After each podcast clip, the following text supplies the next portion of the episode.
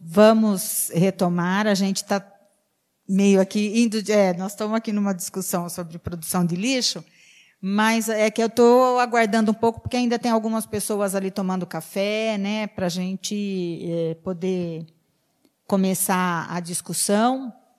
Então, é, a ideia dessa, dessa mesa é a ideia de nós fazermos um debate. É, é claro que todo debate, é, desde a da primeira mesa, né, a mesa da manhã, ele foi um debate crítico, né, é, no sentido de, de, de, levantar, de problematizar o tema.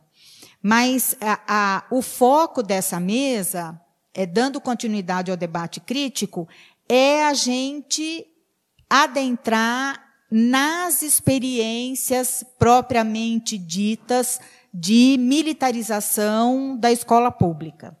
Então, para a gente fazer esse debate, nós temos aqui duas convidadas, é, as quais eu agradeço imensamente, né, terem aceitado o convite. A Catarina de Almeida Santos, ela é graduada pedagoga, ela tem mestrado em educação e doutorado em educação pela Universidade de São Paulo e atualmente ela é professora adjunta na Faculdade de Educação da Universidade de Brasília. Ela também faz pós-doutoramento aqui na Faculdade de Educação da Unicamp. E a, a, a Catarina, ela fala do lugar de uma pesquisadora que tem se debruçado a investigar esse tema, especialmente no Distrito Federal. Então, é nesse sentido que ela vai trazer aqui um relato crítico dos estudos, das investigações que ela tem produzido, no, no, no, especialmente no Distrito Federal. A Flávia Maria de Campos Vivaldi, é, ela também é mestre em psicologia e doutoranda em psicologia educacional aqui na Faculdade de Educação da Unicamp, é orientanda da professora Thelma Vinha, que fez parte da primeira mesa aqui.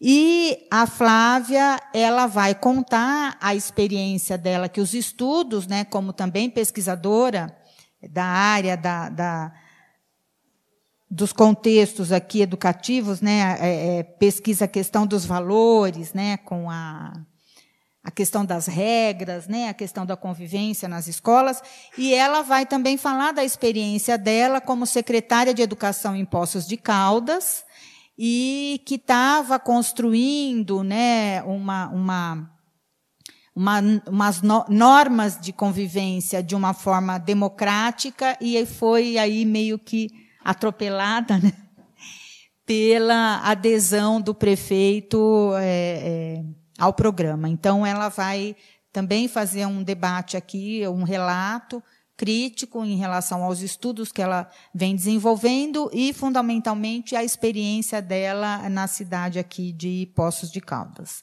Então, eu quero agradecer mais uma vez a, a disponibilidade de vocês virem aqui dividir conosco, né, é, como uma forma de encerrar o nosso a nossa atividade aqui do dia, né, de três mesas, para a gente poder debater a militarização das escolas públicas. Quero agradecer a presença de todos aqui, de todas, né, e também a disponibilidade de ficar com a gente nessa terceira mesa, depois de estarmos aqui desde as nove da manhã debatendo o tema. Então, eu vou passar primeiro a palavra para a Catarina, e depois a gente vai ouvir a Flávia, e aí a gente provavelmente vai ter um tempinho ainda para fazer um debate, e a nossa ideia é a gente encerrar é, toda a nossa atividade às sete e meia. Ok? Então, professora Catarina, você está com a palavra.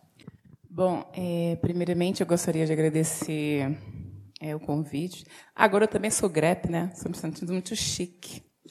É, agradecer o convite e dizer que é um prazer vir aqui para esse debate.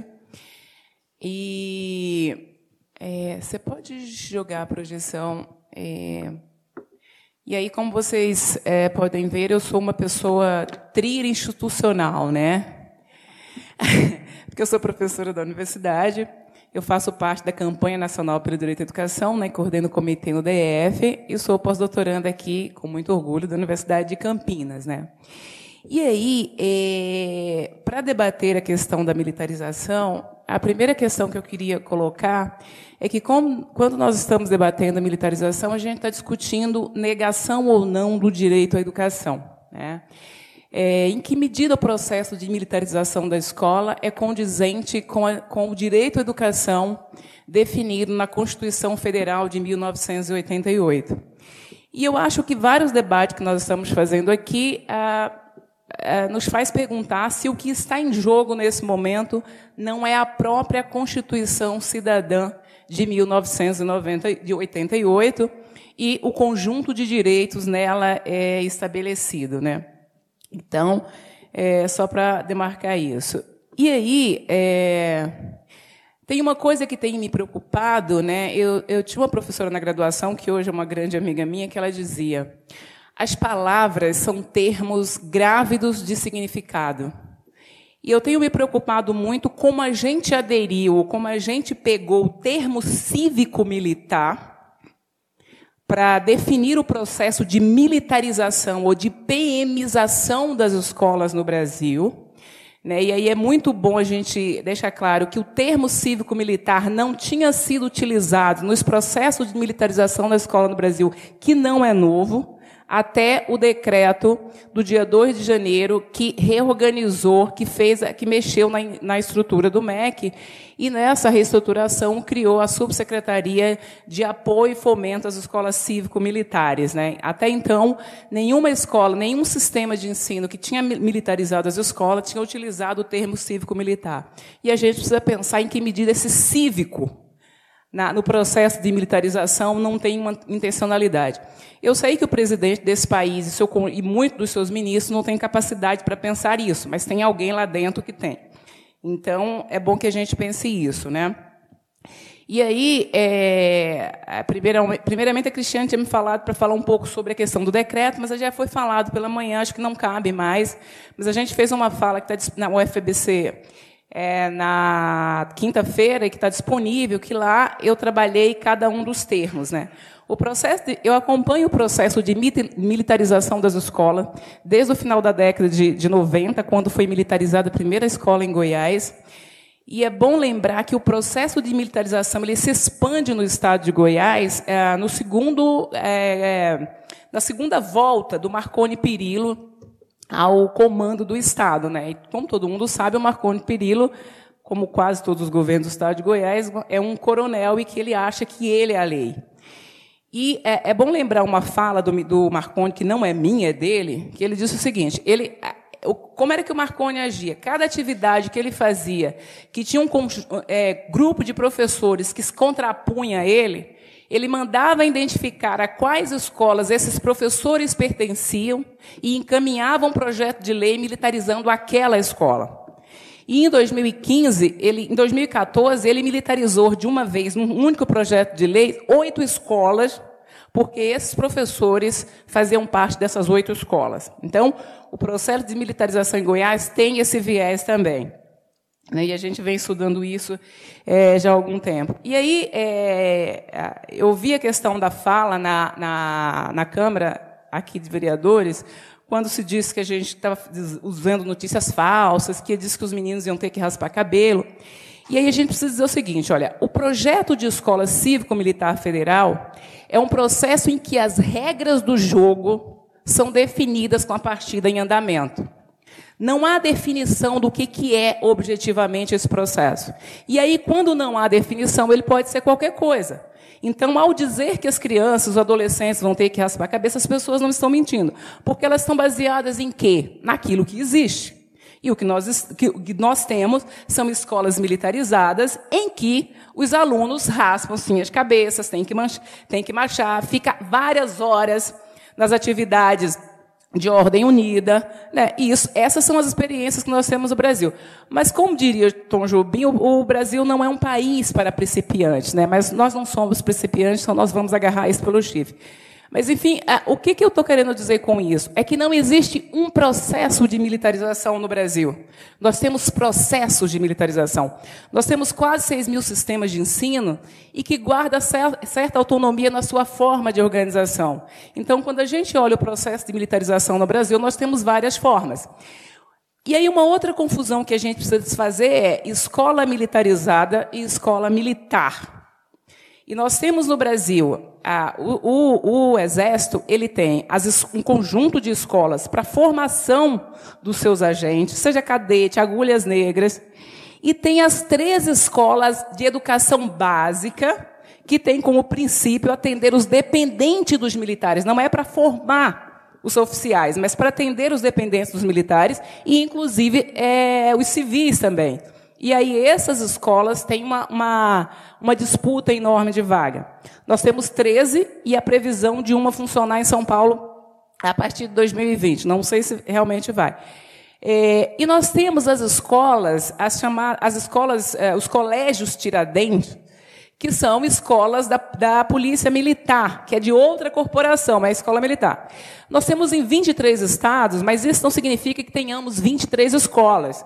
Só em Minas Gerais nós temos 30.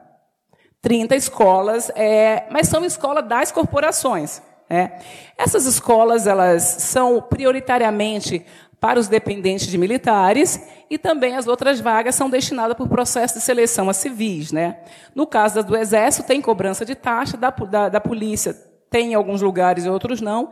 E ainda temos as escolas dos corpos de bombeiro, né, que são outras, é outro grupo, que nós temos sete estados da federação hoje, que inclusive em algumas se cobra mensalidades. Ela tem, a, ela tem uma configuração público-privada, na verdade. Né? Então, ela participa de programas do governo, a estrutura predial pertence à corporação, como é o caso do Distrito Federal, tem professores dessas escolas que são do, do da, da, corporação, tem funcionários, mas cobra mensalidade. O que faz com que a mensalidade dela seja cara, mas seja mais baixa do que escolas no mesmo padrão é, dessas escolas do, do, do, Corpo de Bombeiro. E nós temos as escolas é, privadas, que se chama, por exemplo, a Escola da Polícia Militar, que é o caso de São Paulo, que tem 11 ou 12 unidades e que é mantida por uma instituição filantrópica chamada de Cruz Azul que foi criada para atender os órfãos dos soldados na década de 70 e que hoje ela expandiu pelo Estado e que ela também cobra mensalidade, reserva tal. Essas escolas não, não seguem tanto a cartilha militar, embora siga, e temos as escolas de associações de militares, como a gente tem da Vila Militar de Curitiba, que essa sim segue as normas, é a cartilha da, da, dos militares, mas também é uma escola privada que não é mantida pela corporação. Né? E a gente tem, no campo da militarização, a gente tem várias formas também.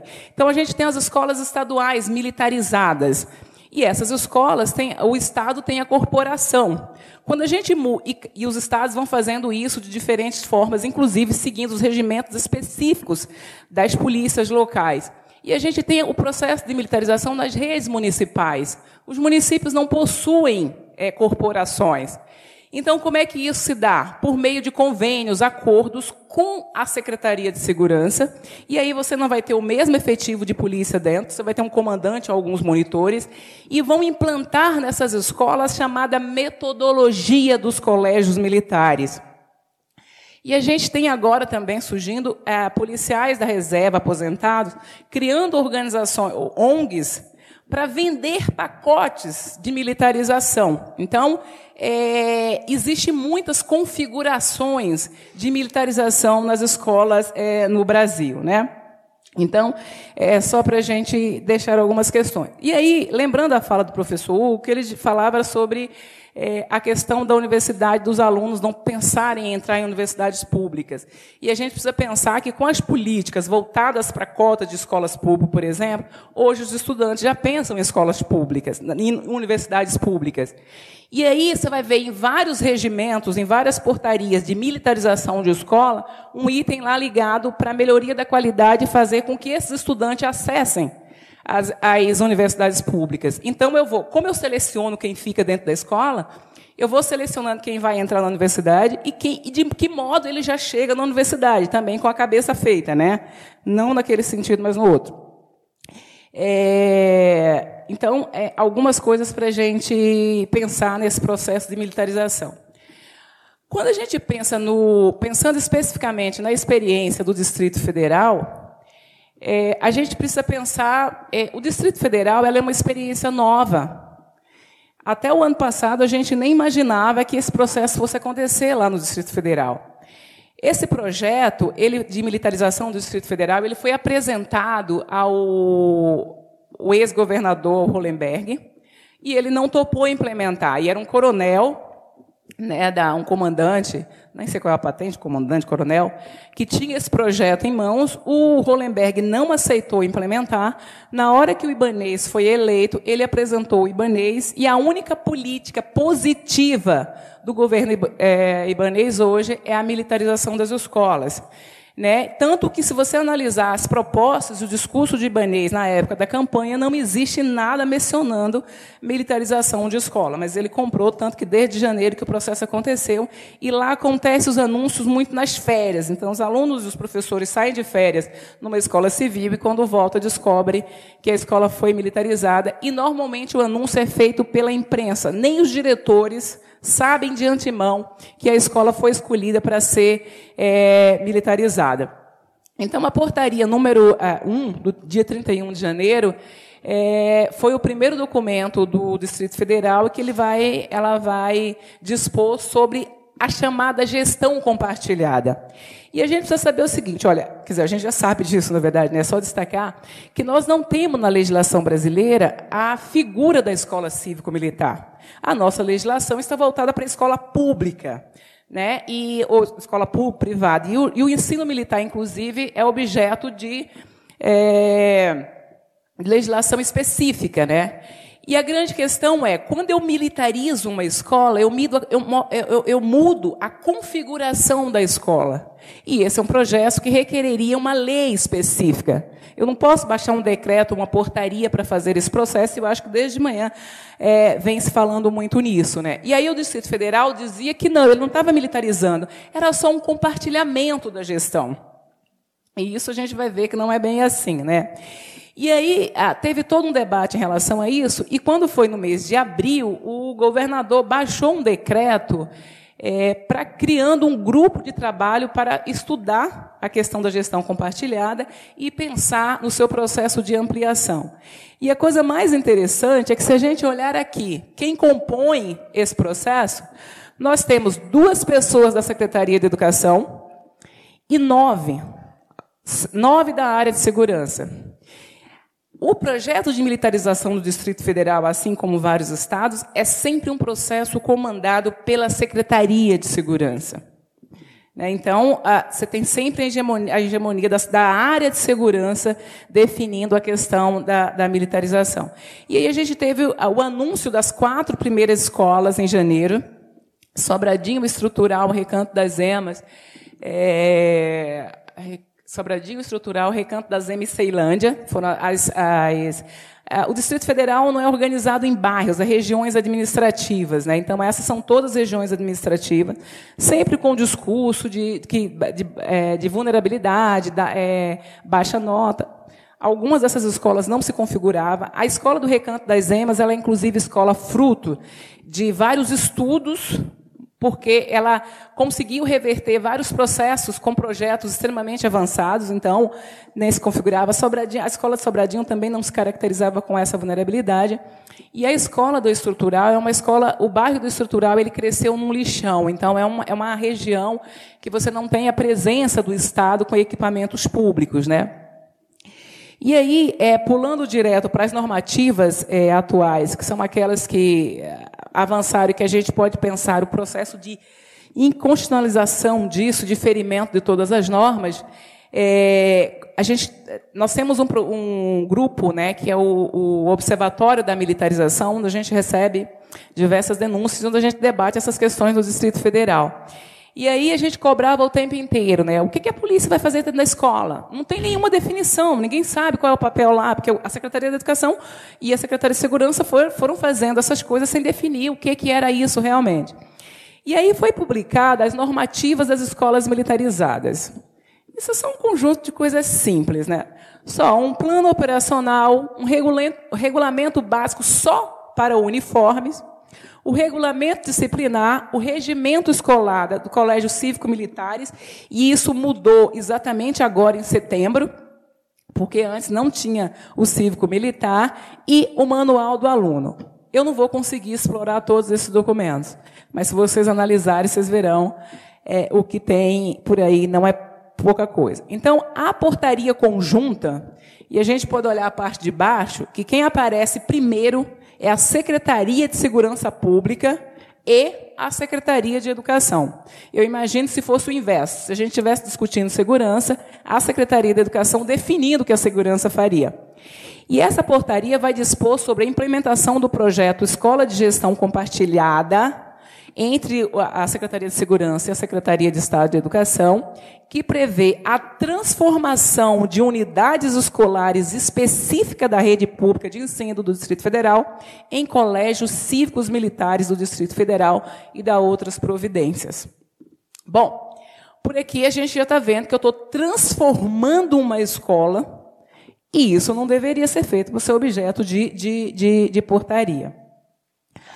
Aí, o parágrafo primeiro vai dizer do que ela trata, e o parágrafo segundo vai dizer: os objetivos das escolas cívicas, é, escola de gestão compartilhada são aumentar as taxas de aprovação da rede pública e, assim como acesso à educação superior, reduzir as taxas de reprovação, abandono e evasão dos estudantes da rede pública de ensino do Distrito Federal, alcançar e superar as metas estabelecidas das unidades escolares para o IDEB, facilitar a construção de valores cívicos e patrióticos né, aos estudantes das unidades de ensino, aumentar a disciplina e o respeito hierárquico e reduzir o índice de criminalidade no âmbito escolar, bem como na região onde a escola esteja é, situada. Quando ah, no artigo, inclusive, que, que, que, foi publicado no e-book que a Tereza é, organizou no GT5 da Amped, eu mostrei é, os dados de duas unidades federadas, Goiás e Distrito Federal, pegando esse argumento da diminuição da criminalidade. O distrito e aí foram os dados da, da, do Atlas da Violência, né, que é, fez análise de uma década. O Distrito Federal, na, na, na, entre 2007 e 2017, con, conseguiu reduzir os índices de, de violência em todos os aspectos. E a explicação é que foi por conta de ações de investigação entre polícia civil e militar, desmonte de gangues, então um conjunto de ações preventivas que fez com que o Distrito Federal reduzisse as violências. E até então nós não tínhamos escola militarizada. E peguei Goiás, que na década analisada já tinha algum tempo a gestão, é, a, a militarização das escolas, e Goiás aumentou em todos os aspectos os índices de violência, inclusive chegando ao aumento de 600%. Então, essa coisa de é, escola militarizada diminuir violência, Goiás está aí para mostrar que não é bem assim. Né? E é muito importante a gente casar essas análises com outros dados da realidade para conseguir desconstruir essa lógica. Aqui estão as escolas militarizadas no DF, porque em junho e julho é, o governador anunciou mais quatro escolas para ser militarizada. E aí a gente já estava mais esperto, né? É, fomos para o debate. Então, negociou-se, o que eu acho que é uma equívoco, não dá para negociar isso, mas negociou que pelo menos a comunidade participasse da decisão. É, no, na primeira leva, é, teve Primeiro que foi um processo de, de, de, consulta todo engessado, como a gente bateu muito que tinha uma lei de gestão democrática, eles fiz, chamavam uma assembleia, e aí tem uma questão em relação ao que foi escolhido aqui no sábado.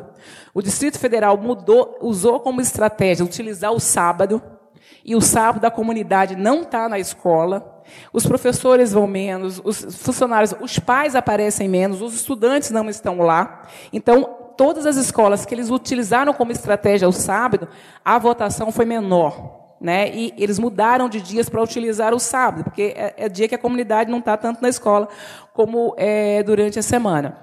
E aí, é, em julho, a gente foi. Essa, essa, essa consulta que teve no início do ano, a gente tem, por exemplo, na estrutural, 2 mil alunos, tinha menos de 100 pais. E foi uma coisa assim, ninguém discutiu nada, levantava a mão, concordava, discordava e passou. Na escola do Recanto das Emas, teve uma primeira consulta, e Ceilândia também, teve uma primeira consulta, que a escola disse não, a Secretaria de Educação não considerou, fez uma outra votação, e nessa outra votação passou a tal da gestão compartilhada. Agora, no segundo semestre, nós tivemos, agora no segundo semestre, foi quando o governador disse que a, a, o lógico era que, o, que a que a Assembleia ela é consultiva e não deliberativa, né? Foi agora no segundo semestre. E aí a gente, e quando foi isso? Porque teve o Gisno e uma escola de Sambambaia é, que disseram não, mas quem bateu o pé mesmo foi o Gisno e o Gisno não foi militarizado e ele disse que não ia respeitar. Saiu o secretário de Educação Rafael Parente e hoje quem está na Secretaria de Educação é, ele é secretário de Educação e secretário do Trabalho. Então, ele acumula as duas, pastas, as duas pastas. Né? E aí ele pediu para negociar, para o governador deixar ele negociar, porque o governador bateu boca com parlamentares, com, com o sindicato, é, pediu para negociar, e aí ele deixou. É, o secretário disse que o GISO não será militarizado. O GISNO é uma escola que fica na DAB 3 Norte, ou seja, no centro de Brasília, mas é uma escola que atende aqueles alunos que as outras escolas não querem, né? como adolescente grávida, adolescente mãe, tem educação de jovens adultos, e a escola militarizada fecha as turmas de, de jovens adultos. A polícia, as escolas militarizadas não têm educação jovens adultos. As escolas militarizadas não trabalham com alunos com educação, é, alunos que têm necessidades educativas especiais. Então, ela define quais são os estudantes que ficam, porque uma coisa que mantém a, a, a, o perfil da escola militarizada são os resultados. Né? E esses sujeitos são ditos como empecilho no alcance dos resultados. E a gente foi fazer uma avaliação sobre quem ficou, né, quem estava e quem ficou nas escolas de Goiás, por exemplo, e o que a gente viu foi o seguinte: quem tinha nota alta continuou com nota baixa, com nota alta e ficou na escola. Quem tinha nota média ficou na escola, mas continuou com nota média, e quem tinha nota baixa foi transferido da escola. Então, daí eu mantenho é, os índices, né, selecionando quem, quem, quem fica. Não precisa ter seleção na entrada, porque eu seleciono depois é, que eles estão. Então, aqui estão as escolas hoje né? Além dessas que saíram na portaria, ainda tem a de. É, tem uma outra que ainda não está nessa, nessa lista. Né? Então, são essas. E aí, a, o parágrafo primeiro aí vai dizer, olha, as unidades educativas que integram as, as, as, as escolas de gestão compartilhada passarão a ser denominada de Colégio Cívico-Militar do Distrito Federal. E aqui está o elemento de que essa nomenclatura não existia, ela passa a, a, a ter esse nome a partir dessa portaria de setembro, que são sete dias depois do decreto do, do governo federal. Aí lembrando que Ibanez, no primeiro semestre, foi atrás do Ministério da Educação, para o Ministério da Educação destinar verbas para que ele militarizasse as escolas. Né? E para fins administrativos, a denominação das UES será acrescida da nomenclatura original. Então, eu coloco escola cívico-militar, centro educacional tal. Então, é, essa que é a lógica do, do coisa. Agora, adesão ao projeto. Eu estou pegando algumas coisas, são muitas coisas sérias que tem na, na legislação e a gente está questionando tudo isso. E eu trouxe alguma coisa, senão, senão a gente ficaria aqui a noite inteira. O artigo 9 vai dizer: as unidades escolares né, que aderirem ao projeto, que desejarem aderir às escolas de gestão compartilhada, poderão realizar audiência pública de caráter consultivo. O artigo 11 fica olha a quantidade de agressão ao processo democrático e à própria legislação. Fica assegurada aos estudantes matriculados nas escolas de gestão compartilhada o direito de transferências para outra unidade da mesma região, caso não aceite as regras de gestão compartilhada. Ou seja, o estudante está tá matriculado numa escola pública, eu chego lá, mudo a gestão da escola, e aí, se ele não se adequa, ele que mude. A mesma coisa fica assegurada aos professores. Né? Quem já estiver lotado nas escolas de gestão compartilhada tem o direito de transferência, da mesma, caso não aceite as regras da gestão compartilhada. Então, você descaracteriza completamente o que, é a, questão da escola pública. Do ingresso. O ingresso de novos estudantes nas escolas de gestão compartilhada seguirá os critérios estabelecidos no documento estratégico de matrícula, vigente no ano letivo ah, e tem as, as, etapas de matrícula na secretaria. Obviamente que ah, é vigente no ano letivo, eu posso, inclusive, mudar essas regras de matrícula em conjunto aí com a Secretaria de Segurança e a Secretaria de Educação. Aqui fala do emprego dos servidores para atuação na gestão é, disciplinar cidadã. Então, quem pode ir para lá? A Secretaria de Estado de Segurança pode empregar os servidores dos órgãos a ela vinculado para o desempenho das atividades de gestão disciplinar cidadã nos colégios cívico-militares do Distrito Federal. O emprego e a cessão de militares da PMDF e do Corpo de Bombeiro para atuar em colégios cívico-militares do Distrito Federal deve observar os requisitos previstos em normas específicas. Quais são as normas específicas de cada corporação? Poderão ser selecionados militares inativos das Forças Armadas e servidores inativos da segurança pública para desempenhar funções de monitores ou instrutores de gestão disciplinar cidadã sobre a coordenação da PMDF do Colégio é, de Bombeiros Militares do Distrito Federal. Bom, o aluno, ao ingressar, ele faz um juramento. Ao ingressar ao Colégio Civil Militar do Distrito Federal, perante seu estudante e comunidade escolar assuma o compromisso de respeitar os preceitos da moral e da ética com disciplina e amor, dedicar-me aos estudos com afinco e vigor, transformando em ação os aprendizados que recebo, transformar-me em uma pessoa de bem, e, cidadão de bem, exercendo com justiça é, a cidadania brasileira, eu juro, esse é o juramento que precisa fazer e aí o que, que o regimento faz? Ele mescla o tempo inteiro, para dizer que está seguindo a gestão democrática, ele mescla o tempo inteiro os princípios da lei de gestão do Distrito Federal com as normas estabelecidas no regimento. E ele prevê a existência do Grêmio Estudantil.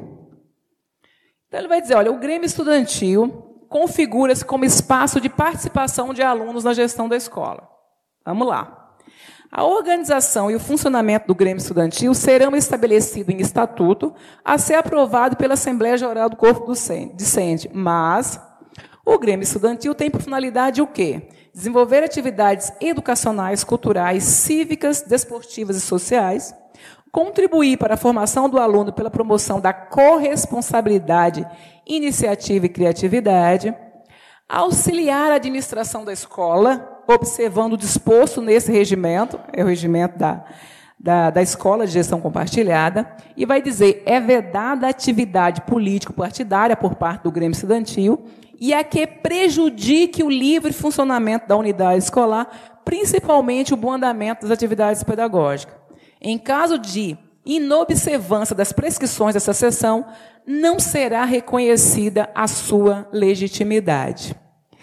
Então, analisar esses regimentos e todas as suas normativas requer que estejamos atentos às várias armadilhas que são jogadas. Então, você vai, ah, não, mas está prevendo o Grêmio, está seguindo os princípios. Mais ou menos, né? E aí, a gente tem o distintivo das escolas cívico-militares do Distrito Federal. Observem essa figura que depois a gente vai ver o que, que significa cada pedacinho dessa coisa. Está vendo que tem o tamanho, tudo direitinho. Aí vai dizer: o distintivo em formato de escudo português, confeccionado em tecido bordado, medindo 40 milímetros de altura por 36 de largura, divide, em frações de um terço uh, da alargadura do campo. A destra representando toda a população do Distrito Federal, por meio do governo do Distrito Federal, GDF, em verde, sobreposto pelas setas da bandeira do DF, simbolizando o alcance do programa em todas as direções do DF. A sinistra, a área de segurança pública, representada pela Polícia Militar do Distrito Federal e demais parcerias em azul, sobreposta por uma estrela da PMDF simbolizando o papel da PM como agente de mudança no âmbito educacional, pelo conhecimento, hierarquia e disciplina. Acabou não. Ao centro, a comunidade escolar, representada pela Secretaria de Estado da Educação, por meio das escolas participantes, em Dourado, sobreposto por um livro aberto de páginas brancas, simbolizando a educação como prioridade e o estímulo ao aluno. Essa tríade representa os pilares da criação de um novo modelo de educação compartilhada por meio do Colégio Cívico-Militar do Distrito Federal. A inscrição CCMDF posiciona em chefe ao centro e a inscrição 2019, referência ao ano de criação da parceria, posicionada em contra-chefe e ao centro, base do escudo ladeado à destra e à sinistra por dois ramos de louros, louros nobres, na cor dourada, representando a vitória do programa na formação cidadã e profissional dos alunos. É só a descrição da simbologia. E aí a gente vai estabelecer as normas de quem fica e de quem não fica. Daí porque eu disse, olha, aquilo que nós temos na prática define como é que os alunos vão se comportar. Eu não sei, dá para ler aí, né? Cabelos masculinos. Os alunos usarão seus cabelos em cortes meia cabeleira curta, de forma que possibilite o uso da cobertura quando houver. Não é permitido cortes raspados estilo moicano, pinturas coloridas no cabelo ou topetes, bem como qualquer tipo de corte com desenho ou marcação à máquina. Penteados para cabelos crespos poderão ser flexibilizados conforme orientação da equipe gestora da, da, do Colégio Cívico Militar do DF, desde que possibilite o uso da cobertura quando houver. Barba. Não é permitido o uso de barba e bigode aos alunos do Colégio Cívico Militar DF, exceto por algum problema dermatológico sendo atestado por médico e devidamente autorizado pelo comandante disciplinar. Acessórios. Não é permitido o uso de brincos, pisse, alargadores, colares, boné e capuz. Cabelo feminino. A aluna poderá utilizar cabelos curtos, considerados aqueles cujo comprimento se mantenha acima da gola dos uniformes, podem ser utilizados soltos com todos os uniformes. Cabelos médios e longos deverão ser usados sempre presos em coque, rabo de cavalo ou trança. Questões de ah, acessório. É permitido o uso de um brinco em cada orelha, de tamanho pequeno. Se for do tipo argola, o diâmetro não pode ultrapassar 1,5 centímetro e em cor discreta. É proibido o uso de pis. Não há restrição ao uso de maquiagem, desde que discreta. É permitido o uso de batons de qualquer cor, desde que discreta. Questões atinentes às características representativas da identidade, identidade podem ser admitidas por decisão da equipe gestora. Se a equipe gestora não permitir, já era. Prestar a continência em movimento enérgico, leve à direita, tocando com a falangeta do dedo médio ao lado direito da fronte. A mão no prolongamento do antebraço, com a palma voltada para o rosto e com os dedos unidos e, e distendidos. O braço sensivelmente horizontal, formando um ângulo de 45 graus com a linha dos ombros. Olhar franco, e naturalmente voltado para o superior. Para desfazer a continência, baixe a mão em movimento enérgico, voltando à posição de sentido. São só, são só alguns. São só alguns. Aqueles cinco, seis documentos que eu listei lá no início, tem muita coisa. E aí, é, tem uma questão que, que, que o Observatório da, da, Militarização pediu, nós pedimos muitas explicações da secretaria, né? E, inclusive, quem são as pessoas que estão dentro da escola, porque até então, a promessa da secretaria era uh, até 25, de 20 a 25 militares né, em cada unidade, a destinação de 200 mil para pagar essas pessoas, né, e pegaria, é, milita sobretudo, os, os, militares que estão, na que estão afastados, nem estão na reserva, estão afastados das ruas, que não podem atuar nas ruas. E aí a gente foi olhar e descobriu que 45% dos militares que estão dentro das escolas, entre aqueles que estão afastados, 45% estão afastados por problemas psicológicos. É, e aí vale lembrar o dado novamente da, da, da, da, o quanto os trabalhadores da polícia estão adoecidos e a quantidade enorme de suicídio que nós temos no meio da polícia. E aí no Distrito Federal, o dado que nós recebemos, é, o dado que nós recebemos de lá, né? Que em 2014 quatro, polici quatro policiais cometeram suicídios, todos da ativa. Em 2015 não houve. Em 2016, dois policiais, dois policiais, um da ativa e um da reserva, remunerado, ou seja, em 2017, três, um da ativa e dois da reserva. Em 2018, oito policiais, sete da ativa e um da reserva. E até setembro de, 2000, de 2019, dois policiais é, tinham é, cometido é, é suicídio, né? Então, essas são só algumas questões que nós temos é, no Distrito Federal. A semana na outra semana, há duas semanas, a gente estava num debate com os especialistas né, da área de, é, de, psicolo, de psicologia é, do Distrito Federal, pedagogos, né, que cuidam dessa questão da inclusão e da questão da aprendizagem.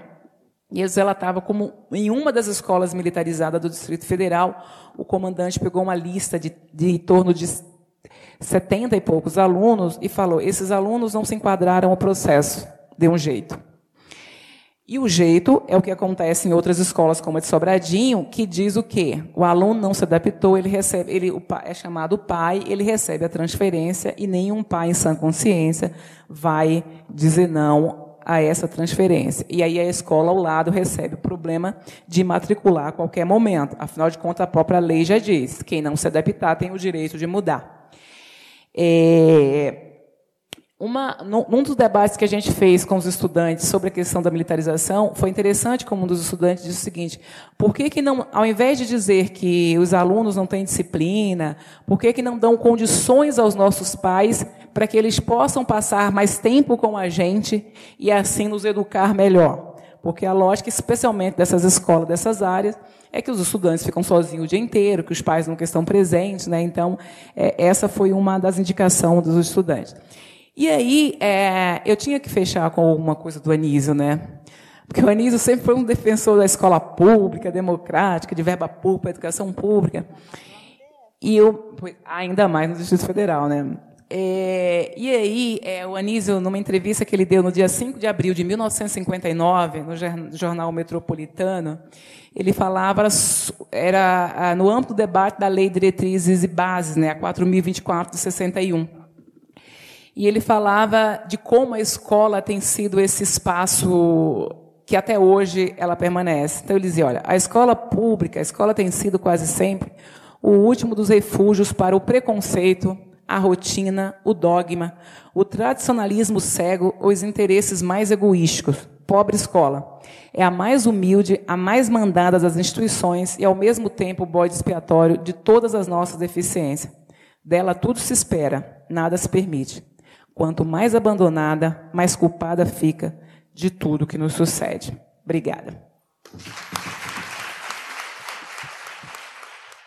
Obrigada. Obrigada, Catarina. A gente vai fazer uma mudança estratégica aqui para a Flávia poder é, falar do, da frente aqui do, do Norte. É, mas você pode, pode fazer mais altinho. Flávia, fica à vontade, você está com a palavra. Primeiro, quero agradecer essa oportunidade de compartilhar um pouquinho nesse espaço a experiência que a gente vivenciou em Poços de Caldas. Como já foi dito, eu sou aluna aqui da Unicamp, né, tenho o prazer de ser orientando da professora Telma, com quem eu venho ao longo desses anos aprendendo muito. E quando eu fui surpreendida em 2016, eu vou contextualizar só para vocês entenderem é, como é que foi o processo da minha ida para a Secretaria de Educação. Eu já estava afastada da prefeitura por licença sem vencimento há dois anos e o meu período de licença sem vencimento, porque desde que eu entrei no mestrado eu optei por me dedicar mais aos estudos, às formações e me afastei então da, da prefeitura de Poste de Caldas. E em abril de 2016, venceu esse período de dois anos de licença sem vencimentos, e eu então pedi demissão da prefeitura. Né? Eu, eu sou uma pessoa que, quando eu percebo que não vou mais ocupar aquele espaço, eu dou espaço para outra pessoa. Né? Por mais que as pessoas falem, nossa, mas como você pediu demissão? Não sei o quê. Bom, pedi demissão em, em, em abril de 2016. Em novembro, em final de novembro, eu fui surpreendida por duas coisas muito importantes na minha vida. Né? Primeiro, saiu a minha bolsa da FAPESP, e para mim isso assim, uma mineira que esperou muitos anos poder voltar a estudar, porque eu voltei a estudar mestrado, doutorado depois de filho grande, né? Então assim, só quem sabe é, muito de perto o sacrifício que é a gente viajar, sair de madrugada, enfim. Então para mim o valor da chancela Fapesp, não o valor financeiro, é algo muito precioso. Né? E logo que chegou a bolsa, um mês depois, veio o convite para a Secretaria de Educação de Poços de Caldas. Né? Então, e, e, já há algum tempo, por conta de estar viajando muito, trabalhando em muitas cidades, em diferentes estados do Brasil, com formação, eu sentia muito não estar dividindo essa experiência né, da, da, de tudo aquilo que a gente vinha desenvolvendo de pesquisa, principalmente pesquisa na área da convivência ética, pesquisa na área do desenvolvimento da autonomia moral, enfim, é, essas, esses são os objetos dos nossos estudos, e, e, e eu sentia muito a pouca oportunidade de dividir isso na minha cidade. E foi isso que me fez, então, naquele momento, abrir mão né, da FAPESP e voltar para Poços de Caldas para poder assumir a secretaria. E foi muito interessante, porque, evidentemente, eu não tinha votado né, no, no atual prefeito e vice-prefeito, por questões. Eh, durante a minha trajetória, eu sempre tive uma postura muito de esquerda, e eu jamais votaria no PSDB, como não o fiz. E, isso foi falado. Quando eles me fizeram o convite, eu falei: vocês têm noção que eu não votei em vocês? Né? Não, nós sabemos disso, mas o convite está sendo feito porque você tem condições técnicas de assumir uma secretaria de educação. E eu perguntei: eu teria liberdade de montar minha equipe? Você terá liberdade de montar sua equipe, porque nós estamos interessados que o trabalho de educação avance em Poços de Caldas. Muito bem. Então, é, eu pensei exatamente em levar para Poços de Caldas aquilo que a gente já vinha trabalhando em outros municípios, aqui em Campinas, inclusive, que é uma humanização do ser humano, mas por qualidade de relações. Né? Ao longo da, das mesas, ao longo das falas, muito foi dito da dificuldade. Oi? Diminuir a luz? Ah, não está. Mas está nesse. Tá. Bom, eu vou contando a história. Isso. Eu vou contando a história. É, então, ao longo desses anos todos, todo, todos os processos de formação e de trabalho que a gente vinha desenvolvendo era justamente para subsidiar o professor daquilo que vem sendo um dos pretextos para a militarização, que é a, a, a inabilidade da escola em lidar com esse novo panorama desafiador, que é exatamente a qualidade das relações, os conflitos, enfim, é, as transgressões que, que, que ocuparam o espaço da, da escola, no sentido de ser um reflexo da sociedade. Óbvio, a escola não está isolada do mundo. Né? E nós sabemos, quem é da educação sabe disso, o quanto ainda é muito incipiente essa formação que contemple esse conteúdo. Né? A gente ainda chega muito despreparado para a realidade do chão de sala de aula. Né? É muito diferente de quando a gente está no, no processo de formação. Mas, enfim, viemos então com esse propósito de humanizar o ser humano, né, de qualificar as relações existentes na escola, no sentido dela oferecer mais possibilidade de formação para a tão discursada autonomia. Né? Ao longo dos nossos estudos, a gente sempre comprovou que a autonomia, autonomia desculpa, é um dos objetivos mais presentes nos projetos políticos pedagógicos de todas as escolas, ainda que as pessoas nem saibam o sentido da palavra, mas é algo que se persegue, pelo menos na, na teoria. Então, fomos com esse objetivo e aí é, levamos para a nossa proposta, e eu estou usando inclusive umas telas que eu usei com a nossa equipe, quando nós nos apresentamos para a rede, né, naquela abertura do ano escolar, de 1 de fevereiro de 2017. Então, a gente se apresentou a rede municipal de postos, eu e a equipe que, que trabalhou comigo, inclusive tem pessoas que estão aqui, quero agradecer muito. Poste Caldas, levanta a mão, por favor. Olha que lindeza. Ah. Muito lindo. Se fosse um programa de auditório, não tinha para ninguém, gente. Posso, porque vendo daqui pelo contraste, entendeu? Não tinha para ninguém. Lindeza. E me surpreendeu, tá? Me surpreendeu. Então, acho que não fui eu que organizei torcida, não. Foi absoluta, é, foi muito, muito, muito espontâneo. Mas é, a ideia era que nós imprimíssemos na nossa rede um olhar de pesquisa, que nós pudéssemos oferecer uma educação para a nossa rede, mas com base em evidências, com diagnósticos, e não tocando o trabalho, como em geral é, de você. É, é, coloca a primeira e vai dando aula, atribuindo aula, e, e, sem haver um planejamento centrado num diagnóstico que seja de cada escola. Quer dizer, quando a gente fez essa proposta para a rede, é óbvio que a gente já tinha um planejamento de quais seriam os instrumentos que nós usaríamos para fazer uma avaliação, para que cada escola conhecesse a sua realidade, e de onde nós partiríamos para um programa de formação que pudesse ser é, implementado na rede para suprir minimamente aqueles, aqueles é, dados que apontassem mais fragilidades. Né? Bom, além disso, quando eu pedi que nós pudéssemos montar uma equipe que fosse da nossa confiança, é, eu comecei a pensar assim: qual o sentimento que seria interessante para que nós montássemos uma equipe para dirigir, né, ou melhor, é, é, compartilhar as decisões da educação municipal.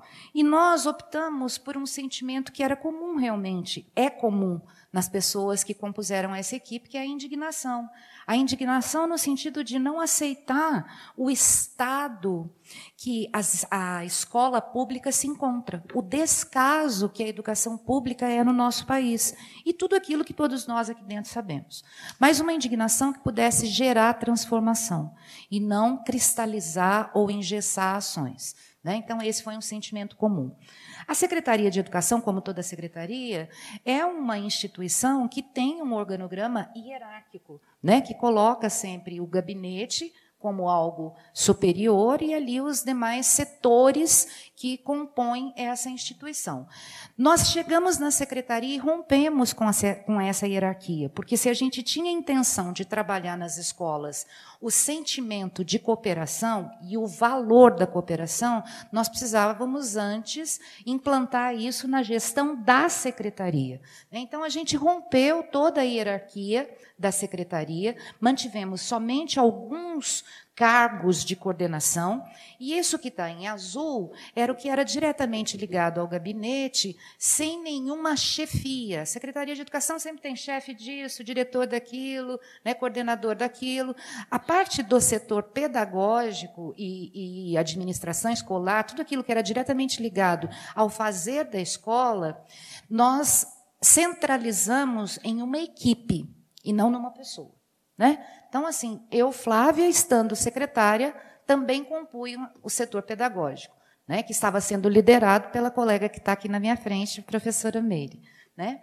E aí nós começamos a romper com aquela lógica das pessoas entrarem na Secretaria de Educação sempre com uma sensação de insegurança. O que será que vai acontecer?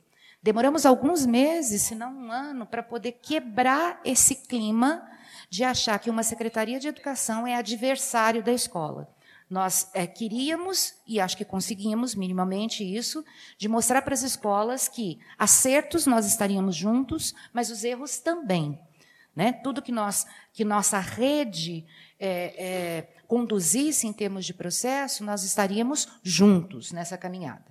E aí, para isso, e isso é algo que a gente vem fazendo nas escolas onde a gente faz é, formação e dá assessoria, nós elegemos alguns valores que seriam os valores norteadores das nossas ações.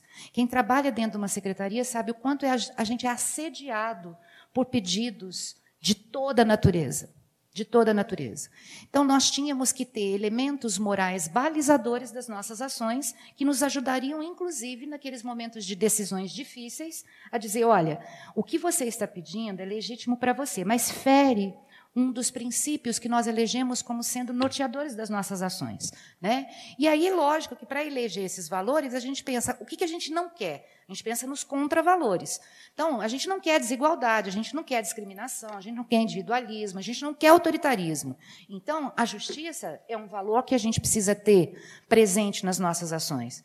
A gente não quer humilhação de nenhuma natureza, em nenhum dos segmentos, em alunos, professores, diretores, enfim, nas relações. A gente não quer preconceito, a gente não quer indiferença nem descaso. Portanto, a gente escolheu o respeito mútuo né? aquele que tem via de mão dupla, para que as nossas relações pudessem ser equilibradas.